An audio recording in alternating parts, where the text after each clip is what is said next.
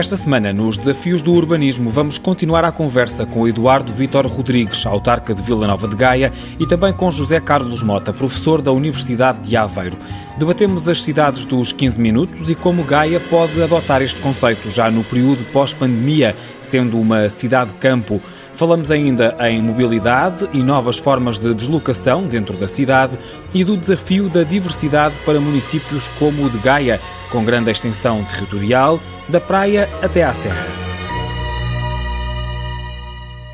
Para melhor preparar o plano diretor municipal, Gaia esteve a ouvir a população em fóruns online, nos quais foram apresentadas ideias, mas também recuperadas memórias e histórias da cidade e do Conselho.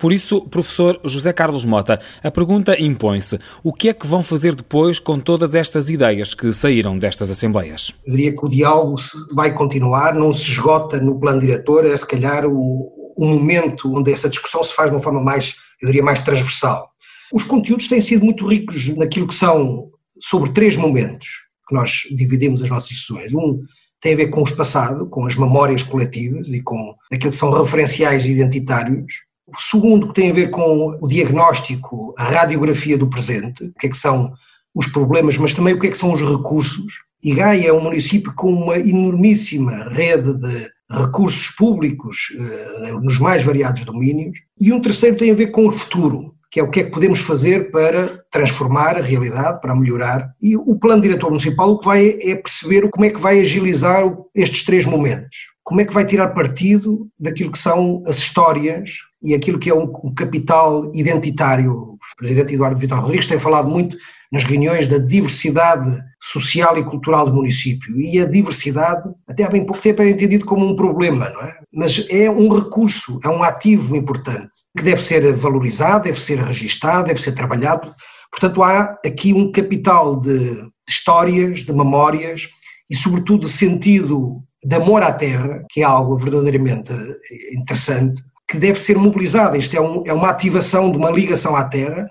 obviamente das gerações mais antigas, mais velhas, mas também dos mais novos que reconhecem e redescobrem sentidos do lugar onde vivem, da sua história, da história da sua família. Eu diria que isto tem um potencial de mobilização muito grande. Permita-me pegar nessa ideia da diversidade para colocar uma questão ao presidente Eduardo Vitor Rodrigues. Gaia é um município que vai da praia até à serra, como dissemos há pouco na abertura do programa, que tem uh, também um polo urbano enorme, que é a própria cidade de Gaia, mas que ao mesmo tempo é também uh, muito rural, uh, no caso concreto do município de Gaia. Isto pode ser um desafio muito grande, certo? Sim, às vezes um desafio árduo, não é? Mas sim, claro, um desafio, porque o que nós eh, sentimos é que esta diversidade eh, também tem que ver com a escala. Eh, nós somos o terceiro maior município do país, logo a seguir a Lisboa e a Sintra, em termos demográficos. Mas também quando pensamos na área e nos comparamos, por exemplo, com os nossos vizinhos do Porto, o território de Gaia é quase cinco vezes maior do que o território do Porto. É? Quando pensamos numa lógica de escala, isso significa uma ocupação do território que do ponto de vista da densidade é menor, quando pensamos no Conselho como um todo, parece mais dispersa, mas eh, é uma dispersão que também tem que ver com a brutal área do território, que tem condicionantes, naturalmente que depois motiva a necessidade de compreensão eh, das necessidades diferenciadas no território, quando pensamos em construir um equipamento, não é a mesma coisa pensar em uma FAMUD ou pensar em Crestuma, e portanto termos esta percepção da adequabilidade e não necessariamente se faz uma piscina, faz uma piscina para todos, se faz um pavilhão, faz um pavilhão para todos, não pode ser esse o modelo, mas também sinceramente acho que esse é um registro que nos cria algum otimismo para o futuro, porque se pensarmos no último ano e meio, muito marcado pela pandemia, a verdade é que eu, sem querer ser exagerado, eu direi que do ponto de vista das taxas urbanísticas, nós não sentimos nenhuma diferença. E do ponto de vista do número de processos entrados para apreciação urbanística, nós não sentimos nenhuma diferença. E se passar por cá, vai ver gruas no, ao alto, e construção em grande, talvez um bocadinho mais lenta, porque a mão de obra também é menor para já, mas eh, eu também acho que isto tem o lado positivo de nos permitir olhar para este território mais central da área metropolitana e perceber que Vila Nova de Gaia é talvez o sítio onde mais fácil é encontrar habitação já de qualidade e a preços razoáveis, mas também o sítio onde uma unidade logística se pode instalar ou onde uma empresa do terciário uh, se pode instalar com grande qualidade. E agora até com alguns projetos que não são vapor, portanto são projetos a sério, não são anúncios políticos, de reforço uh, da qualidade urbana, como por exemplo a expansão da linha de metro e a segunda linha de Gaia, alguma melhoria das acessibilidades com a ponte Dom António Francisco dos Santos, portanto, ou seja, um conjunto de equipamentos que já não são os tradicionais modelos de construir uh, rotundas e autoestradas no meio da cidade, enfim, sem ter nada contra as rotundas por si só, mas já pensando numa lógica de mobilidade diferente e também devolvendo partes do território às pessoas. Esta diversidade só faz sentido se nós conseguirmos perceber que as pessoas do Rio, da Orla Ribeirinha, tem uma identidade própria e essa identidade não pode continuar a ser uma identidade desvalorizada quando se comparam a elevada qualidade do espaço público na Orla Marítima comparativamente com um relativo abandono ou pelo menos um relativo adiamento do tratamento do espaço público na Orla Ribeirinha. E até com uma vantagem adicional que é hoje podermos olhar para trás e ver que a requalificação do espaço na Orla eh, Marítima teve como consequência um crescimento brutal da construção e da construção de preço elevado, às vezes até nos limites daquilo que era razoável do ponto de vista do ordenamento do território e na Orla Ribeirinha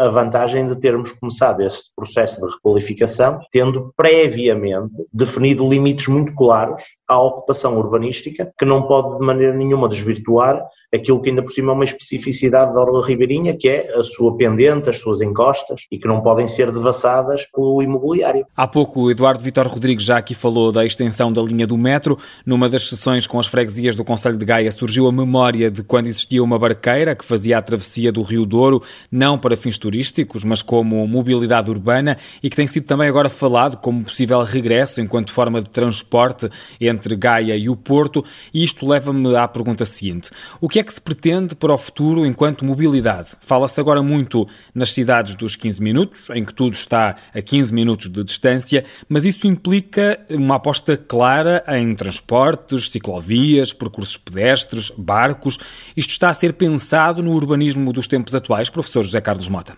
as boas ideias nem sempre são novas. É? E esta ideia de recuperar o conceito da cidade dos 15 minutos, na verdade, é uma ideia muito antiga, eh, vem do tempo da, da mudança do século, século XX, e tinha a ver com a ideia das unidades de vizinhança, não é? que é a valorização de, daquilo que é a proximidade das funções do cotidiano, do trabalho, da escola, do comércio local e do convívio. E o que este modelo do Carlos Moreno e que a Mera Anne Hidalgo está a promover em, em, Paris, na verdade não é a cidade dos 15 minutos, não é uma cidade em 15 minutos, mas são a vida da cidade, a vida de bairro, a vida cotidiana ser feita numa geografia temporária, no que se chama no crono-urbanismo, portanto num urbanismo em que o tempo é regulado e é, e é apertado,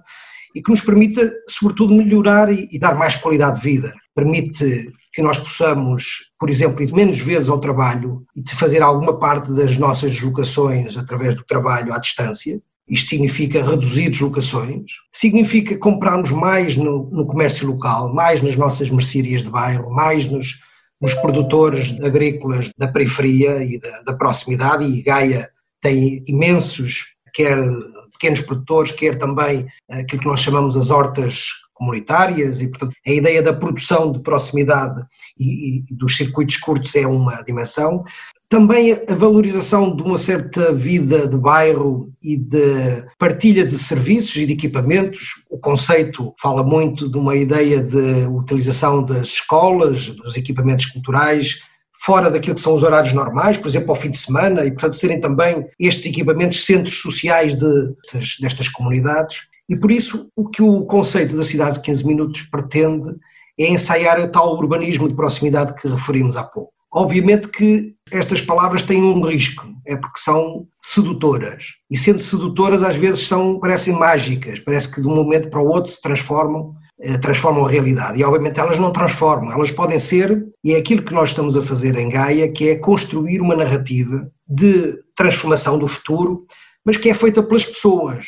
não é feita por palavras bonitas, importadas de realidades são muito diferentes das nossas. Mas curiosamente, a cidade dos 15 minutos em Gaia tem a forma e tem o nome da cidade-campo pós-pandemia, que foi um dos temas que surgiu nas reuniões, da ideia da cidade amiga das famílias, da ideia de valorização dos centros e dos centros antigos, da ideia das soluções baseadas na natureza ou da ideia do bom acolhimento aos novos residentes. Tudo isto são narrativas que vão ao encontro do tal modelo da cidade dos 15 minutos, mas não é uma importação acrítica, mas sim a construção coletiva, e é isto que o processo de Gaia é tão inovador, de histórias, narrativas de futuro que representam os desejos das pessoas. E, portanto, não é uma abordagem top-down, uma abordagem do topo para a base, mas é uma abordagem construída pelas pessoas, que obviamente se vai materializar, e há um bocadinho como o Miguel perguntou, em propostas concretas, em melhorias destes eixos viários, em melhoria das vias eh, para o transporte ativo, dos espaços de encontro, dos espaços públicos e destes equipamentos que são nucleares da vida comunitária. Construir o futuro do urbanismo com as pessoas é o que está a fazer o município de Gaia e daqui nas próximas semanas podem sair exemplos, conselhos, desafios e estratégias para todo o país.